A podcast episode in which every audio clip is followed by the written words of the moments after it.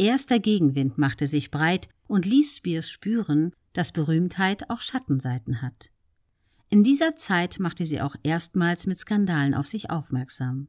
Es war der Versuch der Transformation vom braven Mädchen zum verruchten Sexobjekt, welches in einem öffentlichen Kuss mit der Popkönigin Madonna mündete, den sie medienwirksam bei einem Auftritt bei den MTV Music Awards vollzogen.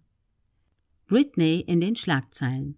Zu Beginn vermutete man hinter diesem Kussskandal PR für ihr viertes Album In the Zone, welches 2003 erschien. Doch die negativen Schlagzeilen häuften sich. Der Imagewechsel von gut und unberührt zu verrucht und böse wirkte sich negativ auf Spears Psyche und Stabilität aus. Der nächste Skandal. Am 3. Januar 2004 heiratete Spears in Las Vegas ihren Jugendfreund Jason Alexander. Die Ehe wurde jedoch auf massiven Druck ihrer Eltern und Anwälte hin bereits nach 55 Stunden annulliert. Kurze Zeit später heiratete sie den Tänzer und Vater ihrer beiden Söhne, Kevin Federline. Die Ehe wurde 2007 wieder geschieden. Die Bilder nach der Scheidung, in denen sie sich kahlrasiert zeigte, sind vielen von uns noch immer bekannt.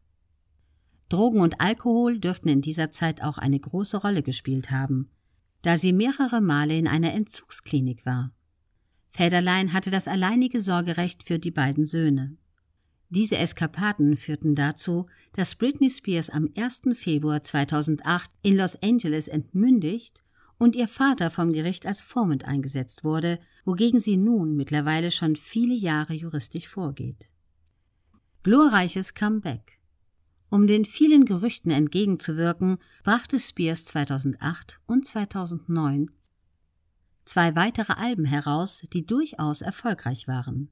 Back Out and Circus mit der Single Womanizer konnte sie in den USA sogar wieder einen Nummer 1 Hit landen. Auch das 2011 erschienene Album Femme Fatale landete auf Platz 1 in den Billboard Charts. Solch ein erfolgreiches Comeback trauten ihr nach den 2007 erschienenen Bildern wohl die wenigsten zu. Ihr achtes Album, Britney Jean, konnte jedoch nicht mehr an die Erfolge der vorherigen Alben anschließen. Dennoch startete sie 2014 eine eigene Las Vegas Show.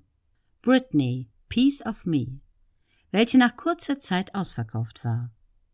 Der Gewinn belief sich auf circa 20 Millionen Dollar.